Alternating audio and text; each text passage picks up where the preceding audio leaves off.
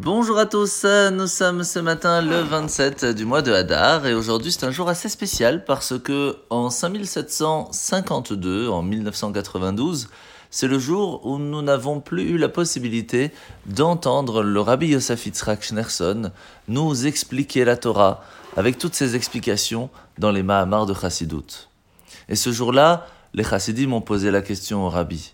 Pourquoi est-ce que Hachem nous a enlevé cette possibilité? Pourquoi nous avons perdu cette chance?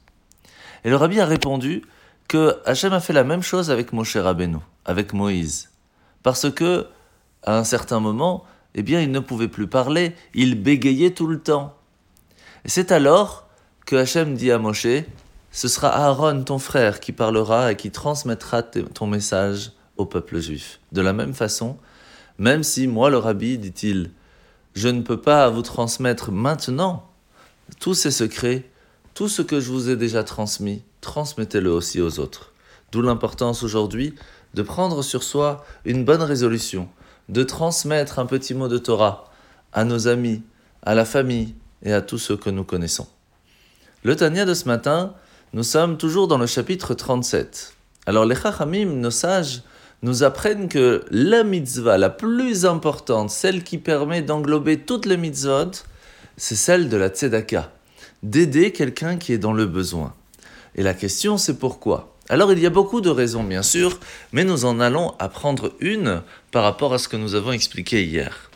Rappelez-vous, nous avons expliqué que à partir du moment où chacun d'entre nous a la possibilité de transformer le monde qui l'entoure, un monde matériel en spirituel, il prépare alors le monde à recevoir la lumière divine, la présence divine grâce à Mashiach. La différence, c'est que lorsqu'une personne met les téphilines, par exemple, il utilise son bras et sa tête. Lorsque quelqu'un allume les bougies, il utilise sa main etc., etc. Ce qui fait qu'il n'y a pas beaucoup de mitzvot où on utilise tout son corps. La souka, par exemple, c'est tout le corps qui se trouve dans la souka. Mais est-ce que c'est toute notre force, toute notre intérieur, toute notre âme? Ça, c'est lorsque l'on va travailler.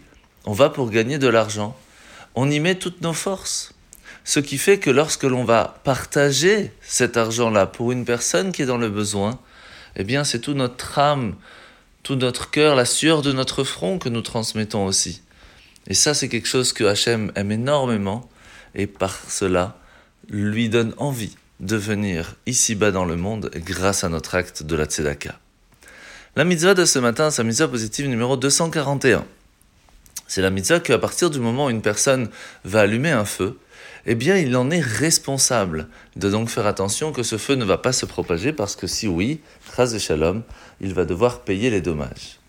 La parachat de la semaine, c'est parachat Vayakel et Pekoudé. Aujourd'hui, nous voyons comment est-ce qu'après avoir fini tous les composants du tabernacle, du sanctuaire, le peuple juif arrive devant Moshe et lui dit Ça y est, nous avons fini comme tu nous l'as demandé, comme nous l'avons reçu de Dieu, c'est à toi alors de le euh, monter.